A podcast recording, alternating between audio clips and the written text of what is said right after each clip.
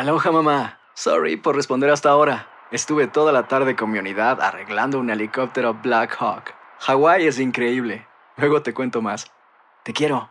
Be All You Can Be, visitando goarmy.com diagonal español.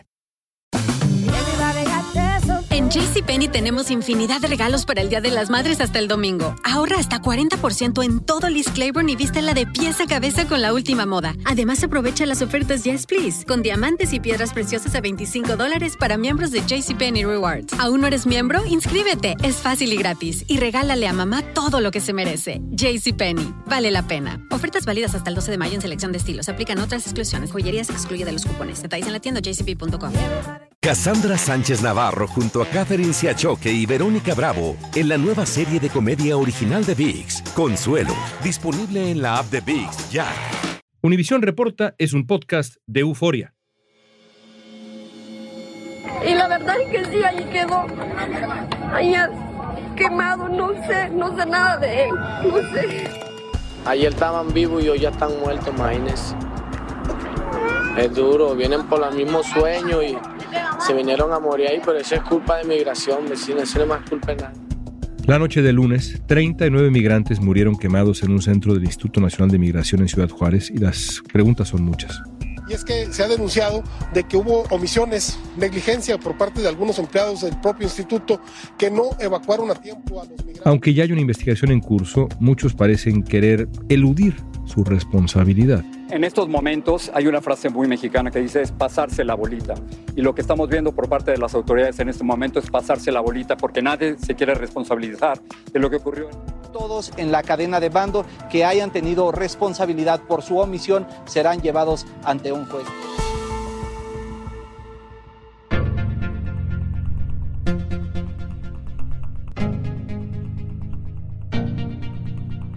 Hoy vamos a analizar lo que pasó en Ciudad Juárez junto a Tonatiu Guillén, doctor en Ciencias Sociales, excomisionado del Instituto Nacional de Migración, un verdadero experto. Intentaremos responder las preguntas. ¿Quiénes son los responsables de esta tragedia? ¿Qué está pasando con las políticas migratorias en el gobierno de López Obrador? ¿Cuáles son las fallas de los acuerdos migratorios entre México y Estados Unidos? Pero es también cambio de concepciones.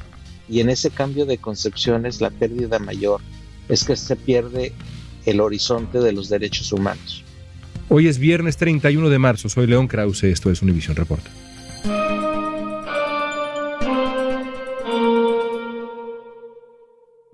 Después de que se diera a conocer la noticia de la tragedia de Ciudad Juárez, circuló un video de 32 segundos en el que se ve a los migrantes encerrados en una celda del Instituto Nacional de Migración cuando comienza el incendio.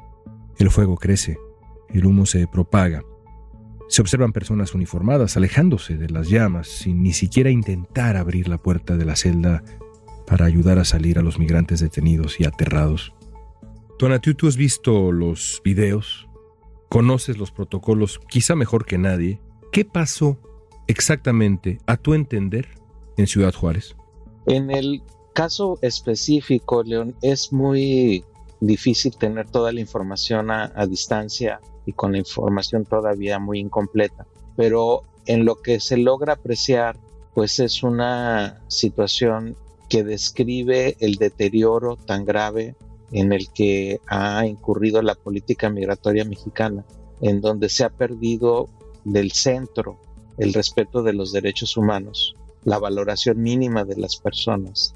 Y cuando en un área que pues es de detención porque se ha vuelto ya muy dura esa área, encerrados en un área pequeña, sin ventilación, y vemos un incendio independientemente de quién o cómo lo provoque, y al mismo tiempo vemos a personas cercanas, empleados del instituto o algún otro personaje que circulaba por ahí y que no le pone la menor atención a una situación de riesgo en la que están personas del otro lado de la reja de esa área, pues describe un literal desprecio de la vida de las personas, un trato inhumano en el sentido más literal de la palabra y que yo ya visto en el mapa mayor, lo veo como la cúspide del deterioro de la relación entre las instituciones de la política migratoria, sus actores y las personas que deben en principio proteger.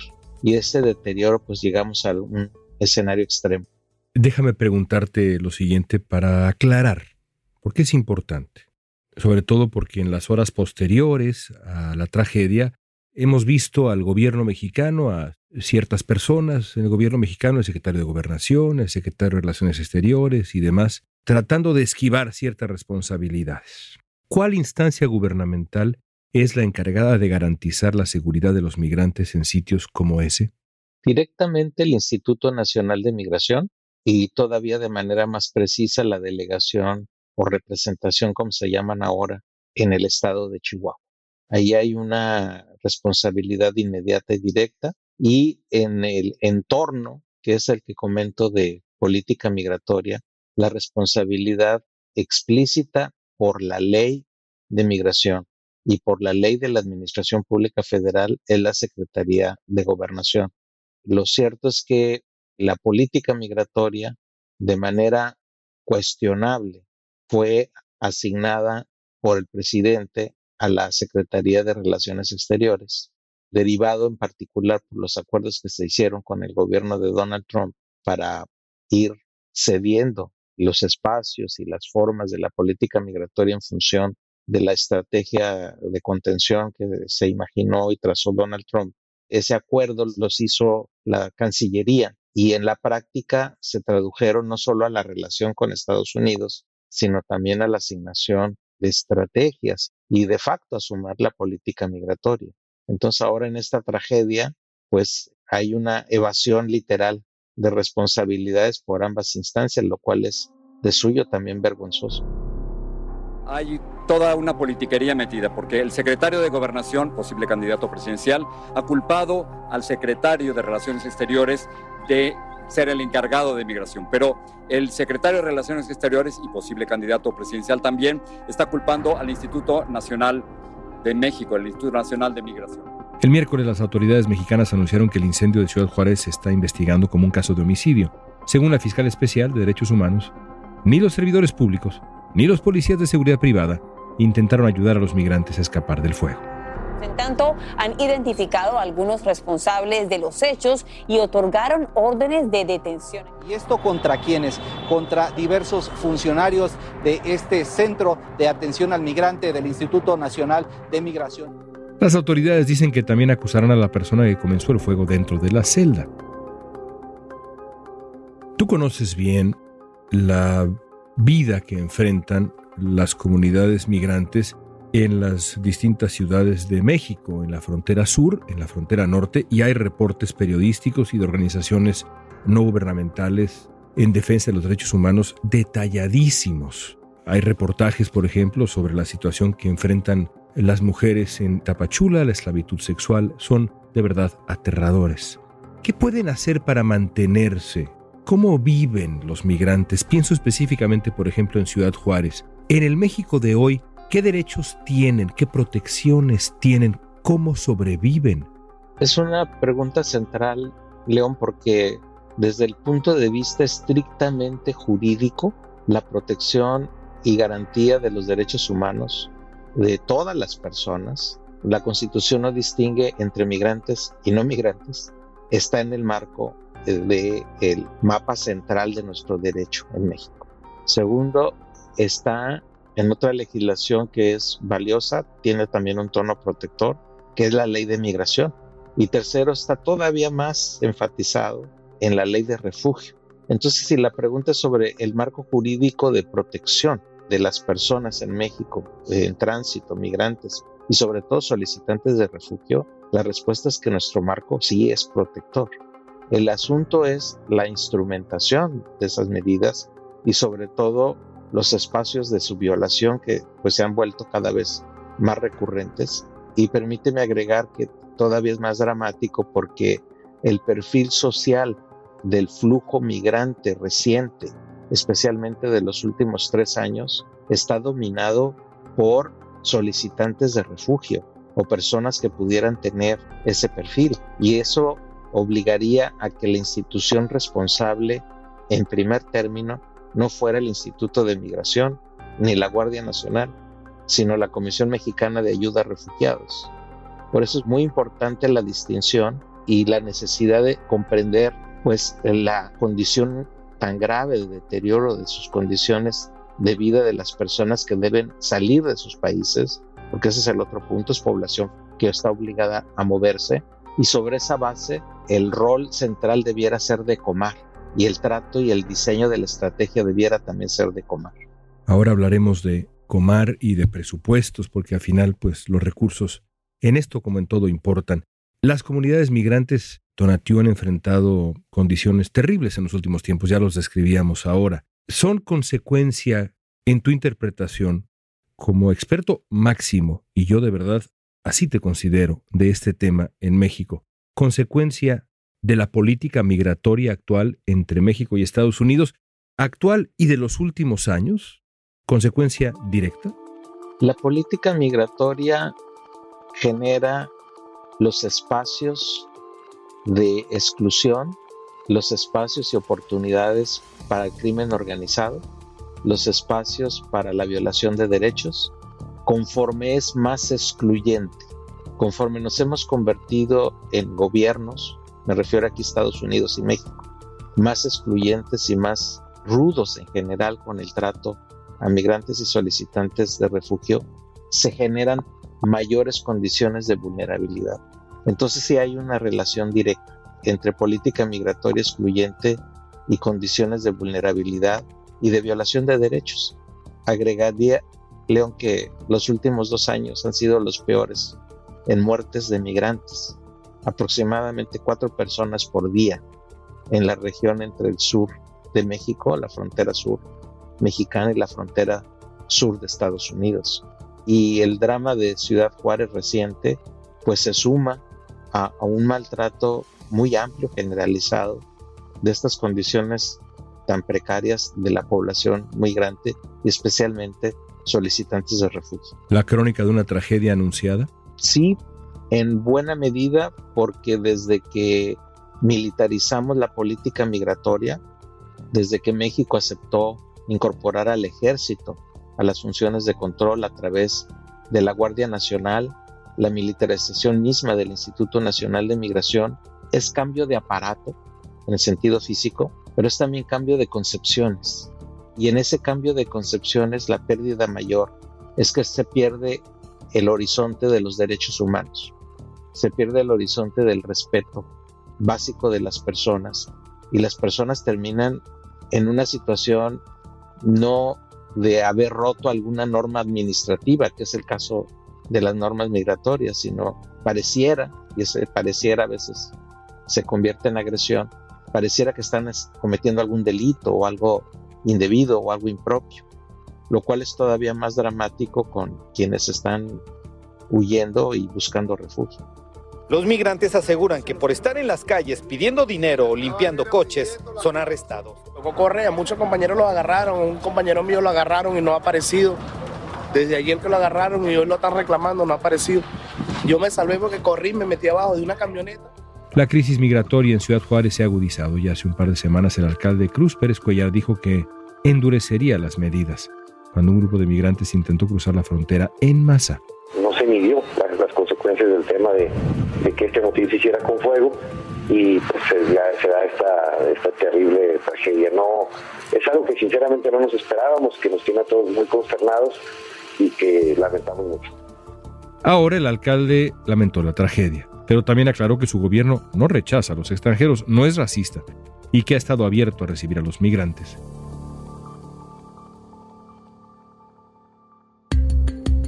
¿Qué está fallando en la política migratoria de México y Estados Unidos? Lo analizamos al volver.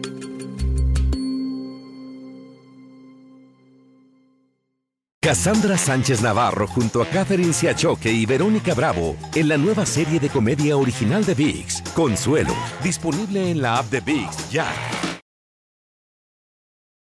Estamos platicando con el excomisionado del Instituto Nacional de Migración, Tonatiuh Guillén.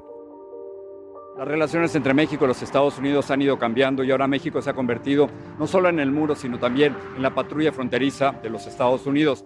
Esta tragedia que enluta a varios países de Centro y Sudamérica puso en la mira al actual director del Instituto Nacional de Migración, Francisco Garduño, y a las autoridades de Ciudad Juárez. México pasó de una política humanista, digamos, y sobre todo la promesa de una política humanista y el presidente López Obrador siendo candidato, no solamente siendo candidato en la elección en la que llega a la presidencia, sino en años y años y años antes. La promesa central era una renovación moral de la política migratoria. Pasó de esa promesa de renovación moral, de esa política humanista, de la que fuiste parte tú, por cierto, a una política punitiva y de disuasión. Tú fuiste el primer director del Instituto Nacional de Migración con López Obrador. ¿Cómo y por qué cambió radicalmente 180 grados y nada más basta analizar quién está al frente del Instituto Nacional de Migración hoy, la política migratoria mexicana? ¿Cómo y por qué? Desde el inicio del gobierno, desde la perspectiva de la administración de López Obrador, dos visiones paralelas y no congruentes, no compatibles. Una visión que se enfiló a negociar con Estados Unidos, a ir acordando asuntos de política migratoria incluso antes de la toma de posesión de López Obrador, que fue así como se creó el programa Quédate en México, que fue el primer programa que de hecho rompió el paradigma de la relación que teníamos en materia migratoria los dos países. Y del otro lado, al mismo tiempo, en los mismos días, pues estábamos en una ruta promotora y protectora de los derechos humanos y promotora de desarrollo, especialmente para el sur de México y norte de Centroamérica.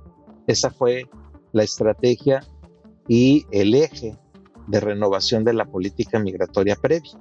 Pero ese proyecto perdió, políticamente perdió, pero en buena medida derivado de las presiones del gobierno de Trump y de los acuerdos que fue progresivamente tejiendo la Cancillería mexicana con el gobierno de Estados Unidos, derivada de esas presiones, recordarás la amenaza de aranceles a las exportaciones mexicanas y de esa amenaza, la solución, entre comillas, para México, para evitar los aranceles, fue integrar al ejército al control migratorio. Ese giro tan violento, en otras palabras, sí está muy asociado a los acuerdos con Estados Unidos y muy asociado directamente a las amenazas del gobierno de Trump. Hay un debate, Tonatiu, sobre la asignación de recursos. El Instituto Nacional de Migración y la COMAR, que es la comisión encargada de atención a refugiados, necesitan un presupuesto, digamos, suficiente. ¿Lo tienen? ¿Tienen lo suficiente? ¿Durante el gobierno López Obradorista han tenido lo suficiente? En este punto, León, tengo un énfasis que hacer porque en esencia, la gravedad de la situación no deriva de la ausencia de dinero, no es una cuestión de presupuesto, deriva de la ausencia de las políticas congruentes con los flujos migrantes y con el perfil de los flujos migrantes. En el caso de Juárez, por ejemplo, las personas que están en la calle, las que retiraron vendiendo alguna mercancía, la que aparece a los ojos de la autoridad local como algo indebido e impropio en sus calles, entre comillas sus calles, esas personas si tuvieran un estatus regular en México, por lo menos temporal, que le evitaran la amenaza del Instituto de Migración o de la Guardia Nacional o las amenazas de la autoridad local, tendrían otras condiciones. Pero es donde viene la excepción de lo que te acabo de comentar. Comarla hemos tenido en la marginación total. O sea, es una institución pequeñita desde hace muchos años. Se mantuvo muy pequeña en este gobierno, en su versión mínima. Es ridículo lo que tienen de presupuesto.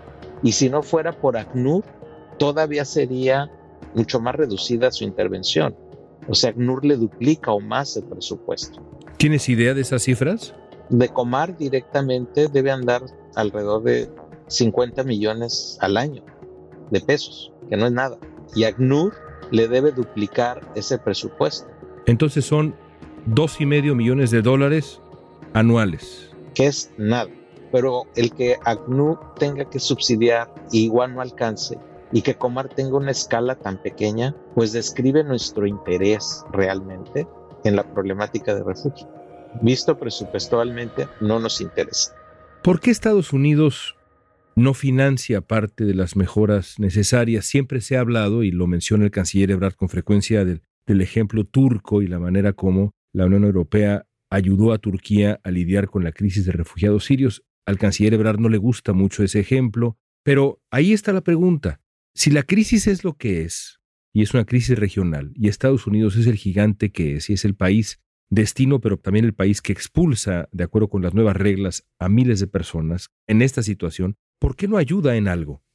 Debe haber grandes corresponsabilidades en la problemática. Sí debe haber una corresponsabilidad financiera, pero también debe haber coordinación de políticas y todas basarse en respeto de los derechos humanos.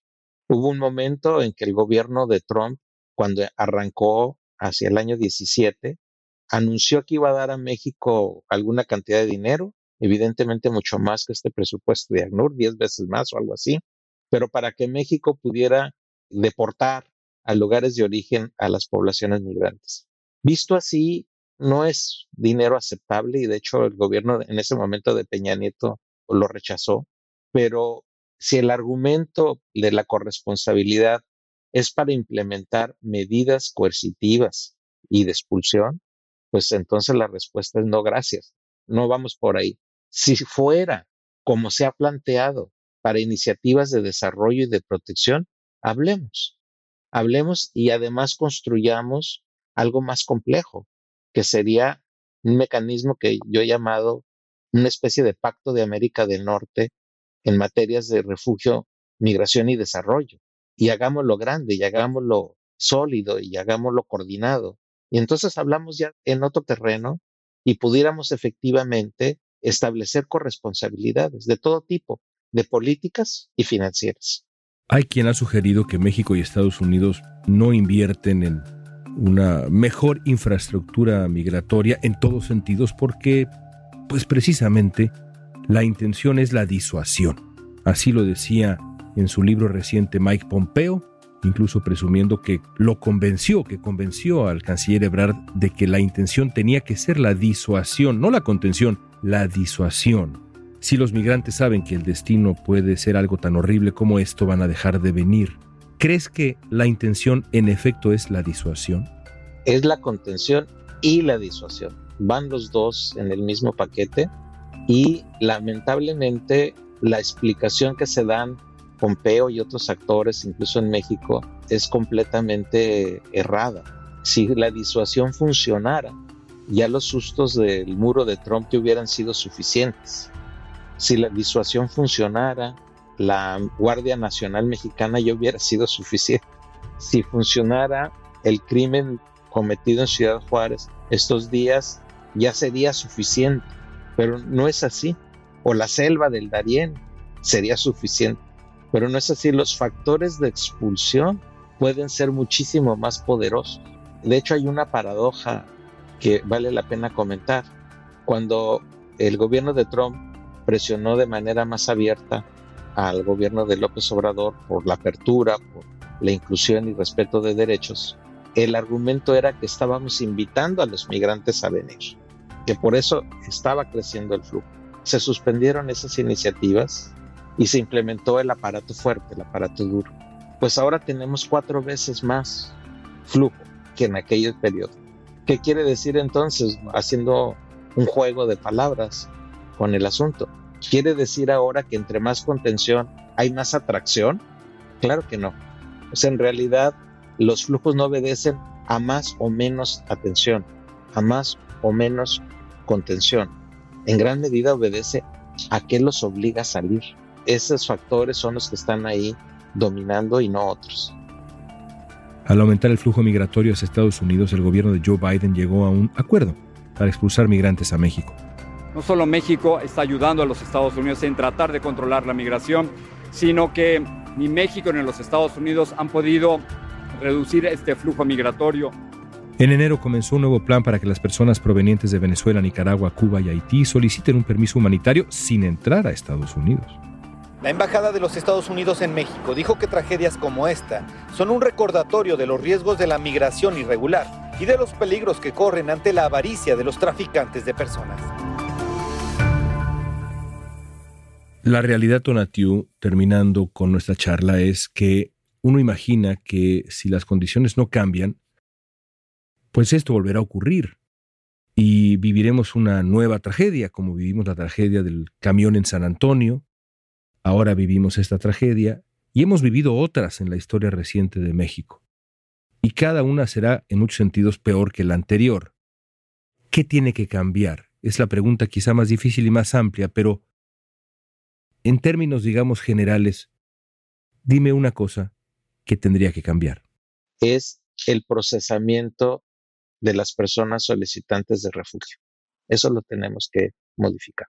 En cierto sentido, el ingreso a las solicitudes que se hacen ahora de parte de algunas nacionalidades para llegar a Estados Unidos por vía remota, por vía Internet, no está mal. Es un procedimiento interesante que hay que consolidar y ampliar. El asunto es su función de restricción, de filtro y de exclusión de muchos más. Entonces, si hiciéramos procedimientos equivalentes, eh, distintos, complementarios en la frontera sur mexicana, si tuviéramos un acuerdo regional entre los países de América del Norte, por lo menos en materia de refugio, si hiciéramos procedimientos que evitaran esos viacrucis este, desde el sur mexicano, incluso de manera remota desde otros lugares, estaríamos privilegiando la vida de las personas y su derecho a solicitar refugio. Y esos mecanismos que pueden ser muy sencillos, que no cuestan gran cosa, cambiarían profundamente la dinámica en la que estamos ahora. Yo le daría prioridad a la cuestión refugio, a sus procedimientos y a la protección de estas poblaciones. El presidente de México ha sido criticado por declarar que los migrantes se habían iniciado el incendio durante una protesta e insinuar que estaban molestos porque se habían enterado de que serían deportados. Ahora López Obrador informó que su gobierno no va a ocultar los detalles de la investigación que se lleva a cabo. De ninguna manera vamos a ocultar los hechos, no vamos nosotros de ninguna manera a actuar en forma injusta. Déjame terminar con un par de preguntas rápidas. Tú has dedicado la vida al trato digno de los migrantes. Cuando viste esas imágenes, cuando viste ese video, cuando viste a las madres golpeando las ambulancias, a los niños dejando flores, cuando viste esas escenas, ¿te dolió el corazón? Profundamente. Es una indignación enorme y es una tristeza ver en dónde nos encontramos ahora. No merecen las personas ese trato y es paradójico que este gobierno haya llegado a ese punto de deterioro y de no valor de las personas, de no reconocerles sus derechos, del desprecio, porque en ese acto hay desprecio de las personas. Increíble haber llegado a ese punto, León. Increíble. Andrés Manuel López Obrador traicionó su promesa humanista con los migrantes. En la práctica está muy, muy lejos de lo que fue esa promesa. Muy lejos, en otro lugar. Y me temo que cada vez que habla del tema lo hace menor en sus mañaneras que puede dedicar mucho tiempo a cualquier cosa que no tiene sentido, a este asunto fundamental que políticamente puede ser costoso o que daña su imagen, la estrategia va a ser hacerlo pequeño, reducirlo. Y es terrible ver ese giro tan dramático de un espíritu que sonaba muy coherente y necesario en el año 18, por ejemplo. Verlo ahora guardado en algún cajón es triste y decepcionante y sobre todo que genera costos enormes. Más allá de decepciones personales, hay costos de desarrollo, costos de vida, costos de instituciones que nos va a tomar mucho reparar y rectificar. Gracias, Tonatiu. Gracias, León. Un gusto estar siempre contigo. La tragedia de Ciudad Juárez ha dejado en evidencia las fallas de las políticas migratorias de México y también de Estados Unidos y lo peor es que se veía venir.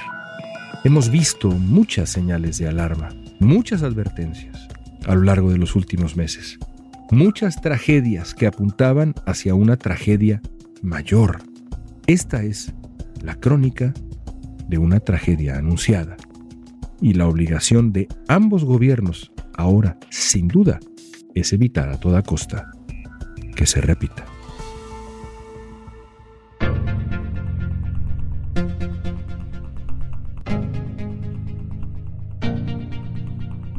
Esta pregunta es para ti. ¿Quién es el responsable del horror de Juárez? Usa la etiqueta Univisión Reporta en redes sociales. Danos tu opinión en Facebook, Instagram, Twitter o TikTok. Escuchaste Univisión Reporta. Si te gustó este episodio, síguenos y compártelo con otros. En la producción ejecutiva, Olivia Liendo. Producción de contenido, Milis Supan. Asistencia de producción, Natalia López y Waleska Mansi. Booking, Soía González. Música original de Carlos Jorge García, Luis Daniel González y Jorge González. Soy León Krause, gracias por escuchar Univisión Reporta.